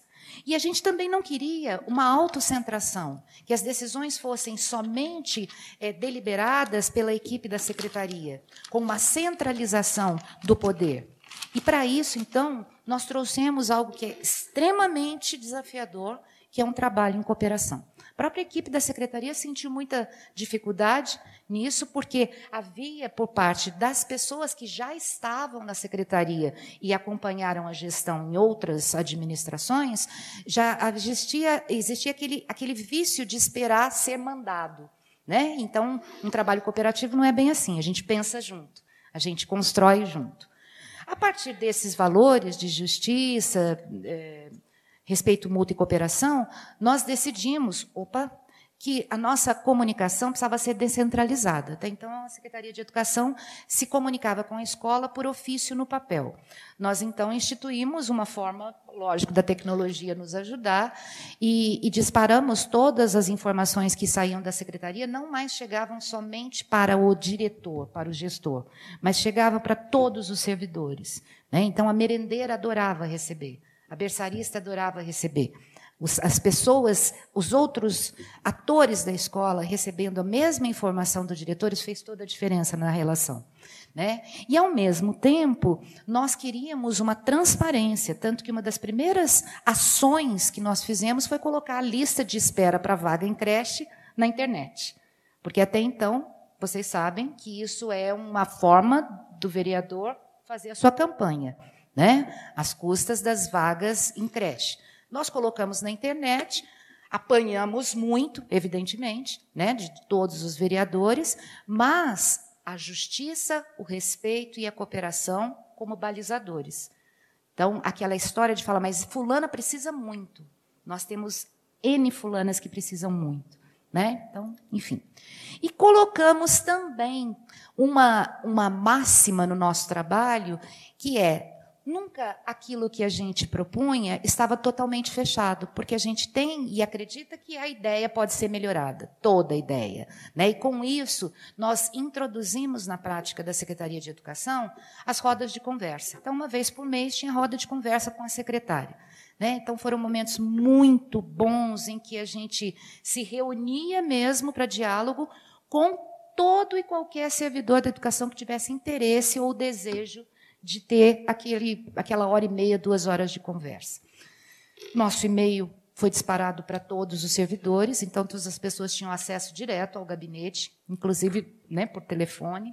Enfim, o que, que, é, em termos de número, a Secretaria de Educação? E aí esses números são mais ou menos até em maio. Hoje nós temos cerca de quase 19 mil alunos, nós temos é, 44 centros de educação infantil, 25 escolas municipais, três centros municipais de atendimento especializado, oito unidades do Programa Municipal da Juventude, e aqui não está o Conservatório Musical, que também pertence à Secretaria de Educação. Para uma cidade do interior como é Poços de Caldas, é uma secretaria bastante robusta. Né, com muita demanda. Assumimos um período em que as finanças do país totalmente de ponta cabeça, e a gente, durante um ano e meio, ouvindo que o governo do Estado não mandava, que de fato não estava repassando, mas omitia-se por questões políticas, óbvio que a falta de repasse do Estado para o município tem a ver com a falta de repasse do governo federal. Enfim, fica aquela, aquela conversa que a gente sabe que tem um cunho político partidário por trás, mas de verdade verdadeira, sem dinheiro nenhum. Então, nós sabíamos de antemão que aquele estado deplorável que as, as escolas se encontravam, em termos de infraestrutura, nós não teríamos ou teríamos pouca contribuição a dar pela escassez de, de recurso financeiro. Por outro lado, nós temos a, a condição de oferecer um programa de formação bastante significativo. Né? Por quê? Porque contávamos na rede com o apoio integral do Centro de Referência do Professor, coordenado por um professor também muito engajado com essas causas de formação. E ele, logo no primeiro ano, elaborou uma proposta de juntar as universidades locais, que, por meio de edital, oferecesse semestralmente cursos de extensão para a nossa rede. Em paralelo, eu fazendo parte de um grupo de pesquisa eu nunca tive a negativa de nenhum colega do grupo de pesquisa, inclusive da, da minha orientadora, em socorrer Poços de Caldas, socorrer entre aspas, no sentido de oferecer formação. Né? Então, nós tínhamos condições de, de investir, e isso é um investimento, isso é valorização do professor, né? Isso, esse discurso a gente fez com muita ênfase, porque pegamos um primeiro ano em que estava sendo implantada, aliás, tinha acabado de ser aprovada a, a lei é, 11738, né, que dá o direito do professor de ter um terço fora de sala de aula para os seus estudos e planejamento. Nós pegamos exatamente o momento que a rede deveria, por questões jurídicas, implementar essa lei. Né? Então, em 2017 foi um, um, ano muito difícil, porque não implantando a lei, os momentos de estudo por professor eram extremamente reduzidos. Eles tinham quatro encontros ao ano, que eram os encontros de eu estudo, tu estudas. E aí eu pergunto, o que é possível estudar ou planejar em quatro vezes ao ano, com uma hora e meia? Né? Mas ainda assim a gente fez um formato de juntar as escolas por polo e, e começar a oferecer isso, e, e, aplicando todo o processo de diagnóstico. É, a primeira coisa que nós fizemos foi compartilhar com a rede o que, que era o clima escolar, apresentar o nosso instrumento que tinha sido recentemente validado. Né? E nesse processo de adesão das escolas ao diagnóstico do clima escolar, eu já fui convocada na Câmara Municipal, o Legislativo me convocou né? Depois eles pediram desculpas e amenizaram que era um convite, mas chegou lá, eu estava sendo convocada para dar esclarecimentos sobre o que, que era aquela pesquisa que estava sendo feita na escola. Né? Mais de uma vez, eles me acusaram de estar usando, tá, estar fazendo o meu doutorado às custas da escola da cidade, né? Ah, mandaram, não sei, até hoje também não, não, pretendo saber, mas assim, até uma uma vez entrou em contato comigo que até a secretaria da pós-graduação aqui da Unicamp recebeu um e-mail de Poços de Caldas fazendo essa denúncia, né? Que eu estava é, explorando a rede municipal fazendo meu doutorado. Quer dizer, as pessoas não sabem nem o que é um doutorado, né? Imagina se daria tempo de eu coletar dados, né? Não tem noção. Mas enfim. Isso a gente passa e passa de cabeça erguida. Adorei ir convocada para a Câmara e poder explicar o que era o clima escolar. Poder explicar que nós estaríamos fazendo algo pioneiro, que era avaliar uma rede inteira e devolver para a escola condições mais reais de desenvolver um planejamento voltado para a sua realidade e não solto. Né? Então, isso foi ótimo. Fizemos parceria com a Fundação Carlos Chagas, começamos a pensar naquilo que virou um documento municipal, porque quando aplicamos o, o, questionário do clima, nós tivemos o retrato da nossa rede em termos de avanços, aquilo que estava e que deveria continuar, e aquilo que precisava de fato ser revisto. Né? E a questão de formação de professores foi algo muito forte, do quanto a nossa rede precisava se inteirar de algumas questões que que estão aí, que estão postas para a educação e que estavam adormecidas na nossa discussão. É importante mostrar que Poços de Caldas não se enquadra e não se enquadraria na adesão da escola cívico-militar logo pelo primeiro dado.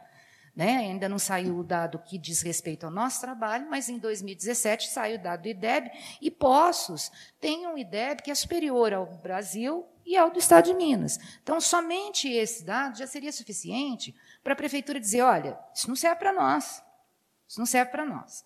Mas algo muito sério foi acontecendo, por quê? À medida que a gente fez o diagnóstico, de forma muito coletiva, muito democrática e cooperativa, fazendo jus a um dos nossos valores, nós reunimos todos os professores pesquisadores que é, aderiram à proposta de escrever um documento municipal. E nós elaboramos um documento municipal com a muitas mãos, né? Esse, esse documento está disponível na internet, eu vou deixar o link aqui. E qual é o conteúdo desse documento?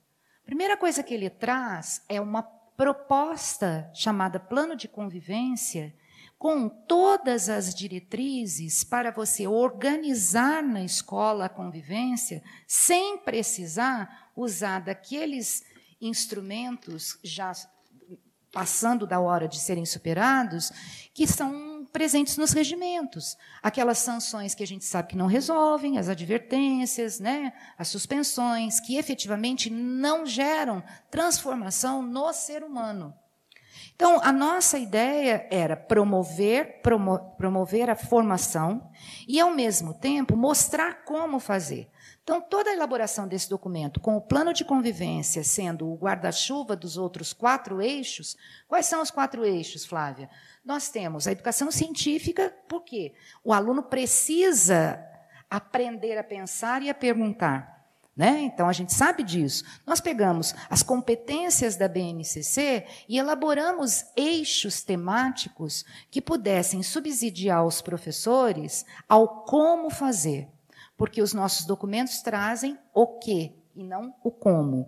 Né? Então, todo o documento de elaboração, diretrizes de elaboração dos currículos da nossa rede, ele traz caminhos para que você traduza a educação de forma mais argumentativa, para que você não desconsidere a cultura local. Poços de Caldas é uma cidade riquíssima em produção cultural.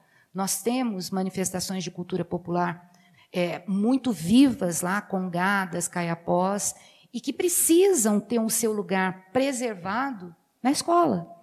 Né? Então, nós temos o eixo arranjos culturais, que traz a possibilidade do professor trabalhar com diferentes linguagens e com diferentes culturas, agregando aquilo que já é, é colocado no programa. Né?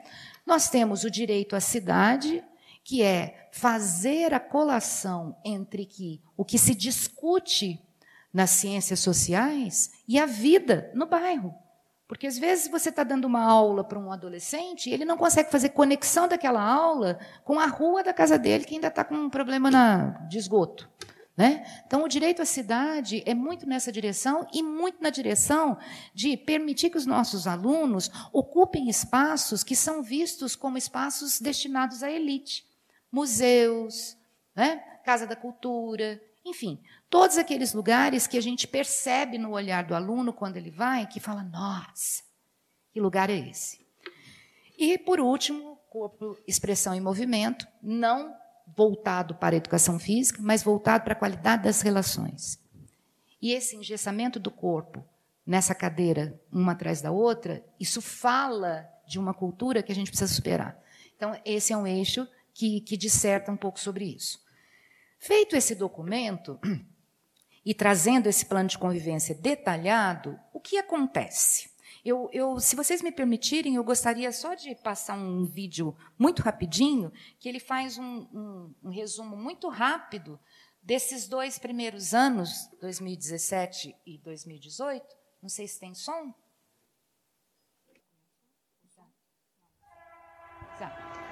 Desde o início da gestão, a SME tem investido em formação. Vamos retrospectar um pouco agora nos trilhos do conhecimento afora. Professores da rede buscam inspiração, conhecem do IMS a proposta em arte e educação Estudante surdo, de quem estamos falando? É a Tarso de Coimbra compartilhando. As berçaristas entram na dança e percorrem o desenvolvimento da criança. Oficinas de ciências, diagnóstico do clima escolar. O workshop ECOA não cansou de ecoar. Ciências humanas em tempos de crise. Troca de experiências no PMJ é bom que se frise. Curso de Dramaturgia do FET abre inscrição. SME e universidades firmam parceria para cursos de extensão. Zona Oeste, Leste, Sul, Centro e Rural.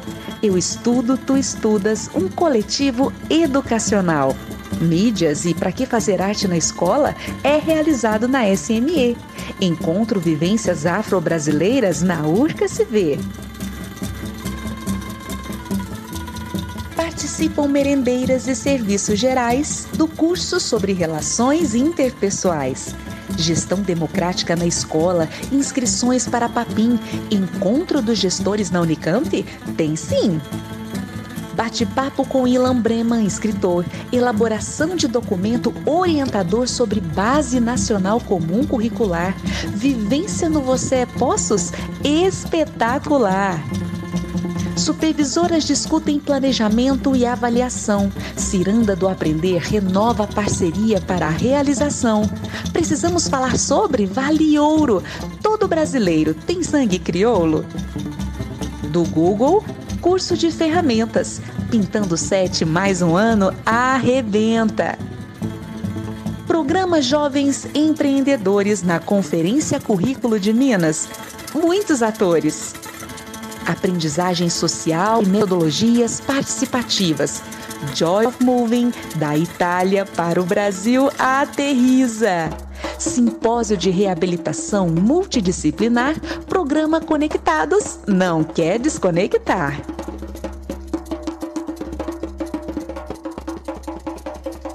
tomam posse novos gestores escolares e os educadores recomeçam na URCA novos ares com Severino e sua pedagogia poética passional e Danila com as competências socioemocionais. Auxiliares de educação inclusiva têm estudado nas instituições de atendimento especializado. Fundação Carlos Chagas apresenta parcial de avaliação dos valores sociomorais da rede municipal cognição e aprendizagem, educação ambiental, curso Ler, Contar e Agir, projeto Escola da Inteligência, encontro de profissionais da educação integral. O conhecimento merece uma reverência. Um plano de convivência ética? Poços é a primeira cidade cultura de paz, prevenção da violência, melhoria das relações, cooperação, diversidade, fomento à igualdade de direitos, respeito em evidência. Diretrizes para a elaboração dos currículos, nasce o documento, um trabalho coletivo competências necessárias para o nosso século em quatro eixos de uma educação reflexiva. Agora vamos parar por aqui e dar boas-vindas ao Seminário de Convivência Ética nas Escolas. A locomotiva do conhecimento nunca finda e a educação de Poços comemora. E foi bem interessante porque esse seminário ocorreu em setembro e, e, a gente demorou esses dois anos de preparação e formação com todos os temas que vocês viram e muitos outros, para depois é, fazer um seminário de convivência ética em que a nossa rede já se enxergasse em tudo aquilo que eles ouviram das colegas, que foi o grupo GPEM, quem esteve em Poços é, fazendo é, as palestras desse seminário. E aí o que aconteceu? Logo depois do seminário, depois de toda essa que foi esse ano, depois de todo esse processo coletivo, porque assim o que mais nos deixa muito indignado é exatamente a gente ser fiel aos nossos princípios, né, de coletividade, de participação, porque esse documento que Postos tem hoje não foi um documento feito em gabinete, foi um documento que passou pelas mãos de todas as, as, as os representantes das universidades locais Teve participação do legislativo, do sindicato, do Conselho Municipal.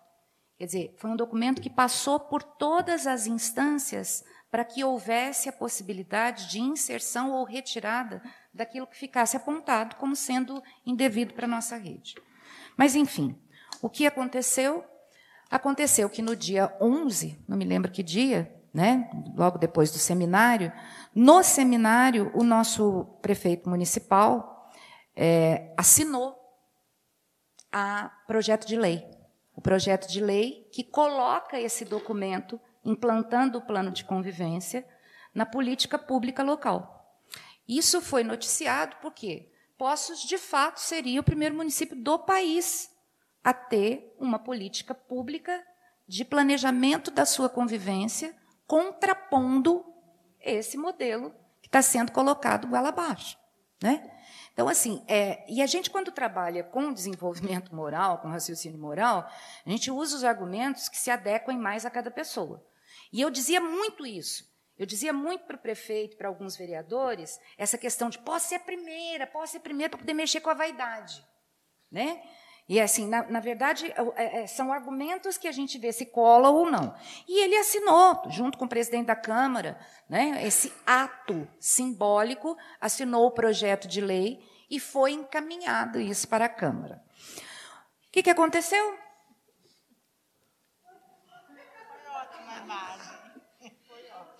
No dia 11 de setembro, ele assina um documento com tudo isso que a gente apresentou para vocês, e eu faço questão que vocês acessem o documento para conhecer o conteúdo dele.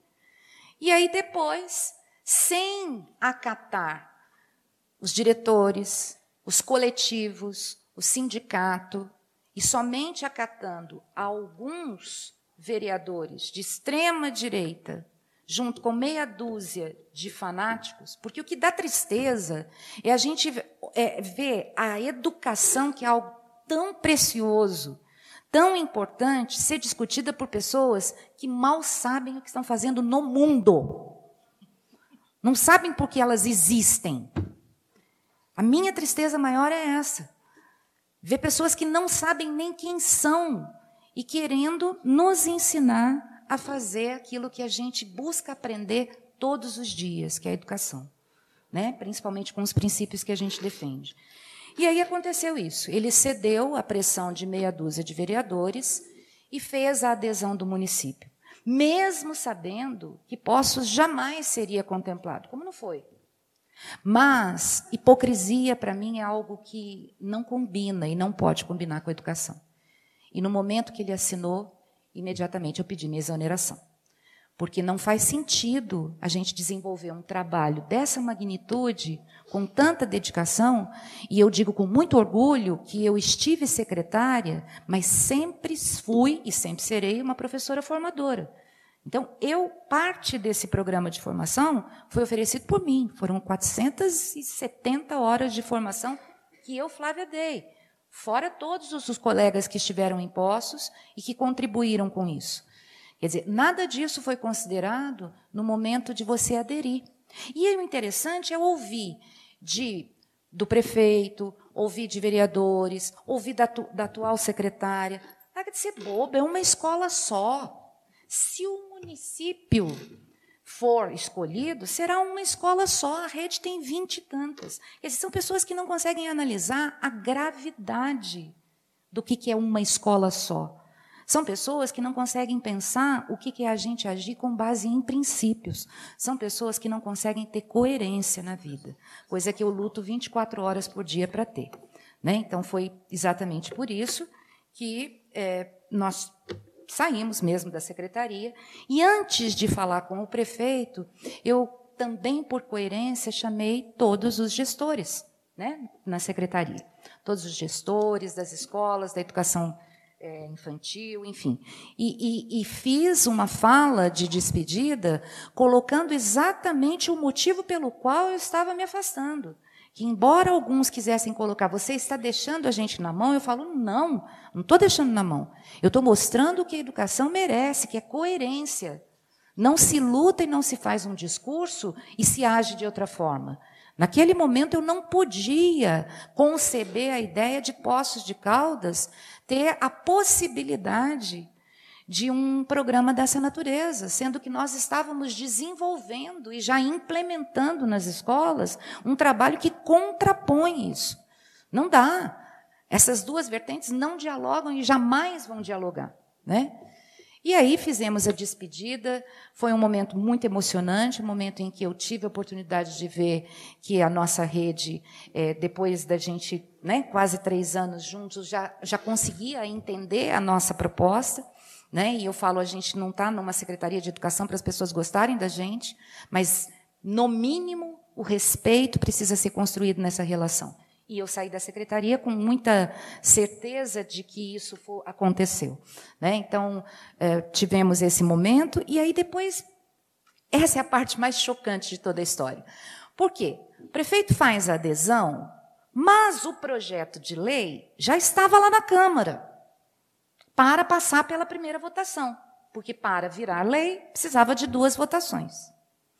No dia 24 de setembro, depois de, inclusive, é, é, 24 de setembro? Não. É. Não, 24 de setembro foi a, a, a votação para colocar o documento. No dia 24 de setembro, introduziu o documento, foi aprovado por unanimidade, não para, para entrar em votação, tá certo? E aí, no dia da votação, às 2h45 da tarde, a sessão na Câmara começa às 3 o Executivo manda retirar o projeto. Né? Por quê? Porque um tempinho depois, nós teríamos audiência pública da Escola Cívico-Militar.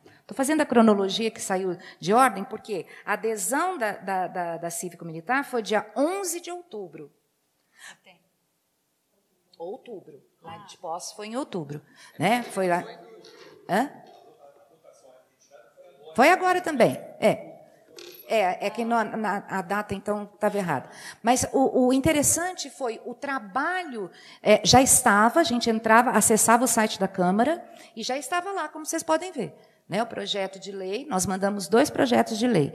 O para introduzir o documento e para poder a nossa rede estar amparada por uma política pública local que nos blindasse dessa de pecins da vida. Né? Quer dizer, nós estaríamos é, legalmente blindadas dessa possibilidade. E, em paralelo, a gente mandou o projeto de lei do professor aprendente. Por quê? Nós entendemos que, seja qual for o secretário que estiver à frente, a garantia de uma, de uma formação continuada precisa ser dada para o professor. Mas é, não é uma formação qualquer, é uma formação que esteja conectada com as universidades, com as pesquisas. Porque senão você compra pacotes daqueles aulas shows de vamos nos abraçar, enfim. Né? Então a gente queria garantir isso para os professores. E aí, no dia que foi retirado o projeto, nós estávamos na Câmara, muitos que estão aqui presentes estávamos na Câmara, porque fizemos um movimento para que todos os professores pudessem né, estar presentes, então estava a educação presente lá. É, a justificativa que o presidente da Câmara deu, quer dizer, não foi ele, ele só leu né, o que o executivo mandou, é que, como a secretária era recém-chegada, então ela precisava de mais tempo para conhecer o documento, mas só retirou esse documento. O do professor aprendente, não. Então, assim, são coisas desconexas. Né?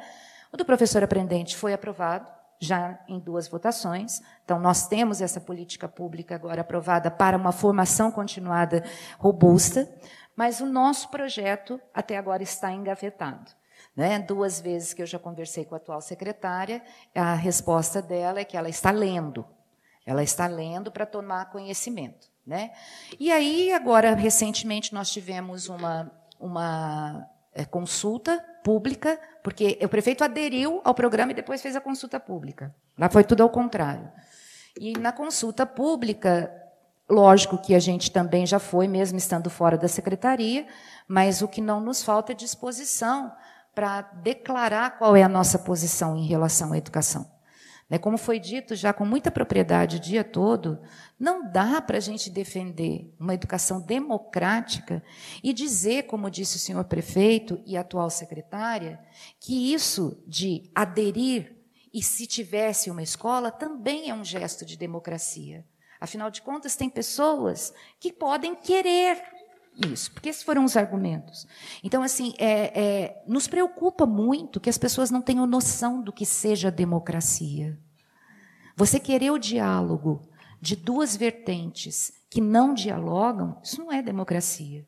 Você querer ferir aquilo que hoje já foi colocado de diversas formas, ferir a Constituição no que diz respeito a uma educação pública que seja democrática e para todos e todas, né?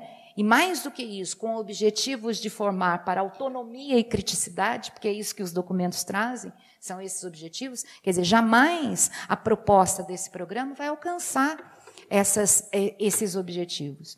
Mas não houve argumento que colocasse a decisão do executivo acreditando numa proposta local né, porque precisava, de fato, dar uma resposta para meia dúzia de militantes, e militantes que fazem um barulho muito grande. Hoje, quando já foi dito em outras mesas da falta de articulação que nós sentimos é, nesse momento assim de desespero que a educação vive, é, é algo muito sério. É algo muito sério porque o discurso de ódio está muito presente em quem defende essas essas ideias né, desse desgoverno. Então, é, é, um discurso de ódio ele intimida. E hoje eu vejo, não na nossa rede, mas eu vejo em geral, os professores sendo intimidados e se sentindo intimidados. Porque mais do que você ser intimidado é você se sentir. Né? Então, assim, eu tomei sim essa atitude, mas só para dizer, eu prefiro estar fora, mas continuar tendo voz. Que voz é a sua, Flávia? É a voz da resistência. Muito obrigada pela oportunidade. Obrigada, Flávia. Brilhante a sua a sua exposição e a sua história, né? Assim, muito muito comovente, né? E ao mesmo tempo é, é, é, um relato de resistência, né? Assim, muito. Mas quando ele falou que ele te escolheu porque você é técnica, você já devia ter desconfiado, eu acho, entendeu? Porque se ele já separa, você já devia ter desconfiado. Coisa boa não pode vir muito daí não. Mas vale a experiência, né? E então agora a Catarina ela quer passar um videozinho, né? Cata rapidinho. E aí ela pediu esses minutinhos aí para. É gente, é, esse é um vídeo só para a gente mostrar qual é a lógica de, de hierarquização e de funcionamento dentro, dentro, de uma escola. Essa aqui é uma escola militarizada é, da cidade de Anápolis. Tá? São 30 segundinhos só, só para vocês perceberem como é que é o negócio. Hã? Goiás, Anápolis, Goiás. Tem som. Permissão para no recinto? Permissão concedida.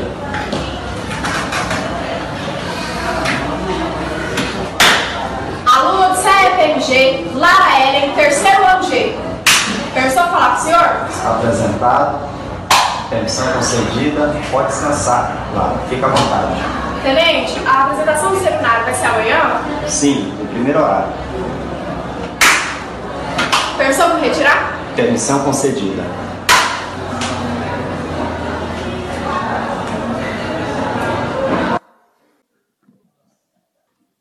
Ai, que jeito de encerrar. Vamos voltar para o vídeo da, da Flávia.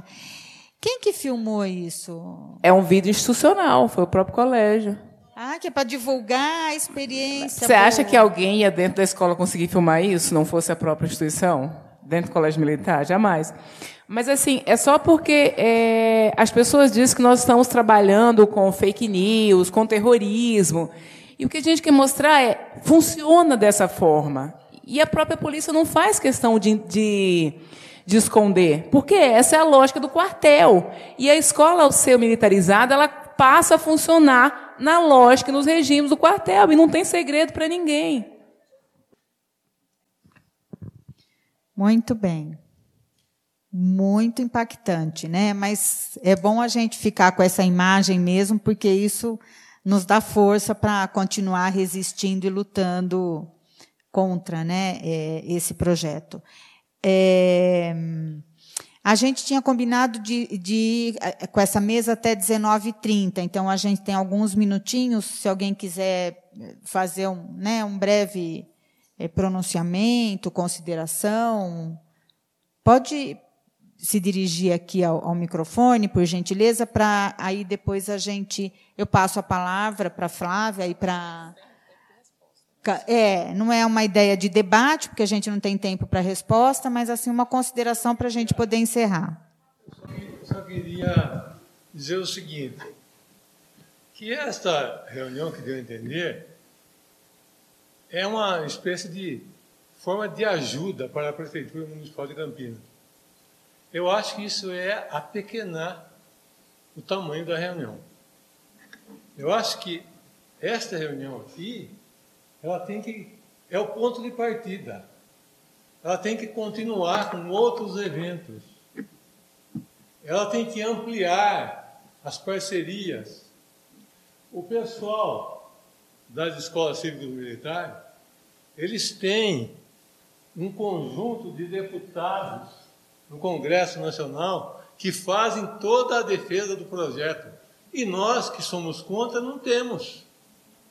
Temos que aproveitar o vereador aqui os vereadores, e os demais interessados em fazer essa ponte com esses deputados e criar lá uma comissão de deputados que defenda os nossos interesses que são contrários à implantação da Escola Civil Militar. Isso aí é fundamental nós temos que chamar professores, dirigentes da rede pública, secretários municipais, diretores de escola, para vir aqui numa roda de conversa debater essa falácia das escolas cívico-militares. Tem que vir aqui para nós. Nós temos que fazer mais eventos, convidar mais gente, tem, enfim, tem que ser ampliado. Aqui agora nós teríamos que fazer um documento e divulgar isso nos meios de comunicação, Folha de São Paulo. Aqui estão pessoas importantíssimas. Aqui está a Unicamp. Estão aqui é, pessoal da justiça, promotores, professores. Isso aí tem que ser divulgado na Folha de São Paulo, no Estado de São Paulo e outros jornais importantes na mídia, nos meios de comunicação. Quer dizer, aqui um documento nosso, fazemos um abaixo assinado, o nosso posicionamento em relação às escolas civil-militares. Então, nós temos que continuar o trabalho de luta, não mais isolado, não mais pensando no caso de Campinas, mas no, no caso do país. É derrubar isso que você colocou, que eu considero importantíssimo, levar em conta, em primeiro lugar, a legalidade. Mas não é suficiente a legalidade. Nós temos que mostrar outras coisas.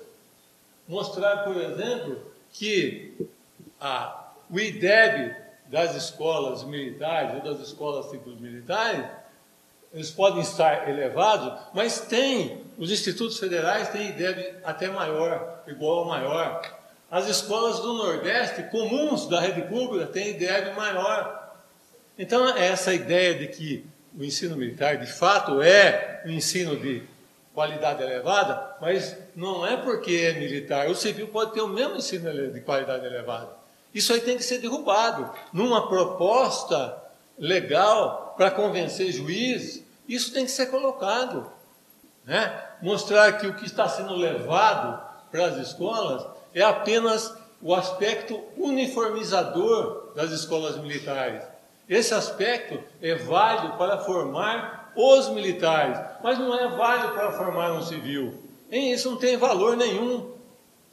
Por que, que você vai instaurar uma identidade militar num jovem civil? Para quê? Para começar, ele é de uma, de uma popular e não vai ter nunca a possibilidade de ascender a, a uma profissão militar. Ele nunca vai conseguir ser um sargento ou um oficial porque é só elite. São 300 candidatos por uma vaga. Como que ele, sem capital cultural, sem, sem nada, ele vai conseguir chegar? Não tem razão de ser. É ilógico. É, é um documento para entrar na justiça contra esse propósito. Não pode ser só a ilegalidade. Tem que mostrar todas as falhas do, do processo. Então, tomar outras providências. Que isso aqui seja o primeiro passo, e não o único que parte por aí. Ok. Nem não isolar. Criar laços com outros setores da sociedade para chegar até o Congresso e conseguir apoio do deputado e ampliar. Obrigada. Obrigada. Flávia, eu vou, como você falou depois, a gente começou pela Catarina, então você começa o encerramento e depois eu passo para a Catarina. Pode ser? Bom, eu gostaria novamente de agradecer ao convite, agradecer aos colegas todos que estão presentes. Foi um, uma surpresa muito boa vocês estarem aqui e agradecer também a parceria que nós tivemos ao longo desses anos e dizer que é impossível a gente parar, né? Impossível. Acho que o, o trabalho já está é, semeado e um pouco de cada um agora investindo com coragem e com coerência é o que poderá fazer com que os nossos é, esforços né, tenham valido a pena. Possos continua tendo um documento que poderá ajudar nesses tempos que nós ainda viveremos. Né? Muito obrigada. Obrigada, Flávia. Acho que você já pode responder e já ir caminhando para o seu. É, isso, dizer tchau. Bora lá. É, eu, é, é, que eu sou mais linguaruda que a Flávia, sabe? É, então, na verdade, a, o, é, existe estudos nas escolas de, de Goiás, né, sobre o perfil de quem permanece é, nas escolas militarizadas, né. É, só para você ter uma ideia, teve um caso no estado de Goiás que de um menino, ele não tinha grandes deficiências, né, não tinha deficiência, ele tinha incontinência urinária. E ele e aí nas, na, nas salas de aula você tem horário para tudo. Só que ele não podia submeter esse horário. E ele pediu por diversas vezes para ir ao banheiro. Obviamente, quem tem um problema desse não tem como resolver. Ele fez xixi na garrafa, dentro da sala de aula, porque ele não tinha o que fazer. E ele foi. É, ele ficou. E, esse é o castigo que se faz nas escolas é, em Goiás. Ele ficou várias horas é, em, em, sentido no sol, ou fazendo flexões. Ele foi é, suspenso da escola, expulso da escola. E a mãe dele entrou no Ministério Público para ele ser readmitido na escola. Ele foi readmitido na escola porque a justiça mandou ele ser readmitido e a mãe disse que não poderia deixar ele fora da escola porque ele ainda estava, ela ainda estava pagando a farda dele dividida em dez vezes no cartão. Porque tem a farda do dia a dia, tem a de gala e tem a de educação física, né? E aí você tem que pagar por isso e ela teve que dividir. Então, essa é só uma das, das características, mas tem estudos do, do, do, estado de Goiás de perfil de quem fica e quem não fica é, nas escolas militarizadas, né? Qualquer aluno que possa baixar o IDEB da escola, de não satisfazer os índices, eles não podem ficar na escola. Eu, como é que você dá a transferência? É, a, entrega a transferência para a família, ele não se adequou ao modelo e por aí vai, vai organizando. E essa é uma, uma estratégia que cada sistema de ensino é, é, se utiliza, mas todos utilizam a mesma estratégia de selecionar. E aí, quando você olha que essas escolas estão escolhendo escolas de, a, de área de vulnerabilidade, o Estado de Goiás, ele começou a, ele, a militarização das escolas no Estado de Goiás começa pelas escolas, pelas melhores escolas. Ao, ao contrário de outros lugares, ele começa pelas melhores escolas. Teve escola que só no processo de militarização 200 alunos saíram da escola, só no processo. Né? Só no início do processo e os, os outros vão saindo depois. E é, se eu pego essas outras áreas, se eu pego o Distrito Federal, por exemplo, começa nas áreas de alta vulnerabilidade. Os alunos das escolas centrais foram para as escolas mais periféricas. Os alunos das escolas periféricas para onde vão? Né? E, e aí, no Distrito Federal, a previsão, a Secretaria de Segurança fez um levantamento que pode se questionar todas as metodologias utilizadas e listou as escolas militarizáveis é, pelos critérios que eles estabeleceram, as escolas militarizáveis, que depois, inclusive, o sindicato foi checar e que, inclusive, os dados não tinham nada a ver com aquilo que eles inventaram que tinha é, em relação a essa escola. E para as escolas de Lago Norte e Lago Sul, eles é, fizeram o projeto de educação bilíngue. Né, nas áreas periféricas, a militarização, nas áreas mais nobres, a, os projetos de educação é, bilíngue. Então, os processos, eles vão se diferenciando de acordo com cada rede. É um espaço muito fechado, por exemplo, você pega o caixa escolar, que é algo comum na, nas escolas de Goiás. Né? Você tem a figura do caixa escolar, que são as contribuições que os pais pagam, que eles falam que são contribuições que não são obrigados, mas que os alunos so, sofrem assédio no interior da escola se o pai não participar. E aí, se você, pela, dependendo da quantidade de estudantes que tem nessa escola, determinados pais não vão conseguir manter. Se a gente olha as escolas de Manaus, inclusive, que esse valor é mais alto ainda, a gente tem é, é, é, várias é, questões para pensar é, é, em relação a isso. Então você vai criando vários mecanismos. Só que esse caixa escolar, que é essa verba que a escola recebe, que é pela associação de, de, de pais e mestre, né, é uma espécie de caixa blindada que eles dizem que por ser é, uma figura jurídica privada dentro da escola pública não tem que abrir, não tem que ser transparente. Lógico que há todos o questionamento possível a essa, a essa prática. Tinha uma, uma, uma, previsão de arrecadação de milhões nas escolas do Distrito Federal, do, de Goiás, é, para esse ano, só com as taxas que pagam nas escolas. Mas aí, é, lembrando de uma. Quando eu falei que o projeto de escola cívico-militar é um, é, uma, é, um, é um processo em que as regras são definidas com o jogo, com a partida em andamento, é, a portaria de, da, da, das características, né, o, daquilo que a escola precisava atender para entrar no projeto cívico-militar, ela saiu depois que terminou a adesão.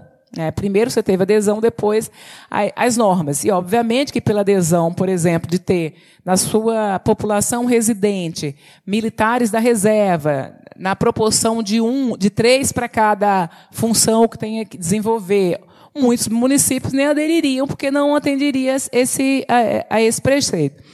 Mas tem um outro elemento que é a promessa da verba. Né? Então, seriam 54 milhões, porque cada escola receberia um milhão. Esse um milhão nunca foi para a escola. É, grande parte desse dinheiro era para pagar os militares da reserva, porque eles vão receber um adicional ou uma gratificação de 30% equivalente ao salário que ganham. E se a gente pensar as altas patentes do, do Exército, a gente imagina o que, que é essa gratificação. Então, já tinha uma combinação prévia que desse total de 54 milhões, 28 milhões seriam repassados para o Exército, para o Ministério da Defesa, para pagar esses, esses oficiais. E nós fomos investigar na, na, no projeto de lei de, de orçamentária para o ano que vem, e lá só consta 32 milhões para as escolas cívico-militares. Ou seja, nem os 54 milhões prometidos pelo governo existe na, na, na lei orçamentária para o ano que vem. Nós fomos para o orçamento do Ministério da Defesa para ver se lá tinha alguma previsão. Lá só tem previsão para as escolas militares do Exército, né? então não tem previsão. Então, há engodo aí e há muita gente, tem muita gente que entrou no jogo sem saber das regras que não vai receber é, o dinheiro prometido, ou a gente vai ter em torno de 6 milhões para subdividir entre 54 é, escolas. Né? A parte de financiamento dos policiais da reserva, militares, dos praças, vai ficar a cargo de cada estado e cada município. Né? Não, vai ser o Ministério da Educação é, que vai pagar essa parte. Então, a gente tem um conjunto de elementos aí. Se a gente precisar de mais elementos para fazer o debate, a gente tem um conjunto de elementos. Em relação à articulação dos deputados no Congresso, nós temos deputados no Congresso que se contrapõem aos projetos de militarização das escolas. Né? Inclusive, o deputado Ivan Valente entrou com um processo para é, anular né, para fazer um decreto é, anulando o decreto das escolas é, cívico-militares. Agora, obviamente, a quantidade de deputados que se contrapõem à proposta é infinitamente menor a quantidade de deputados que defendem a proposta. E eu já participei de muitas assembleias, de muitas audiências públicas, né? E o processo não é tranquilo, né? Eu estou aqui linda, fofa, maravilhosa, porque essas coisas já não me atingem mais. Mas o processo que acontece e como acontece, a, a, forma como eles te abordam, é, não é tão, tranquila. Eu lembro que numa dessas tinha uma, uma, uma, uma comandante lá que estava acompanhando o pessoal lá que perguntou se eu era contra a militarização das escolas, se era porque a UNB tinha uma ampla plantação de maconha, né?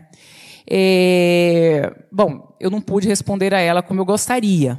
Só disse que cabia a quem acusa o ônus da prova, só. Mas foi uma semana antes das drogas encontradas no avião da presidência. Né? Se tivesse acontecido antes, a minha resposta seria outra, mas tudo bem. Então, é esse nível de, de, de debate que a gente tem por uma quantidade bem significativa de parlamentares no debate nas audiências públicas. Mas nós temos parlamentares sim contrários à proposta, mas o nível de articulação e a quantidade é muito menor do que esse povo que vive é, em função disso. A gente precisaria de muitas outras horas para debater todas as questões é, vinculadas a isso, né? mas enfim, nós não temos. Então, agradecendo mais uma vez a Catarina, a Flávia, a presença de todos e todas aqui, eu encerro esse dia de debate sobre a militarização das escolas públicas. Muito obrigada e até a próxima.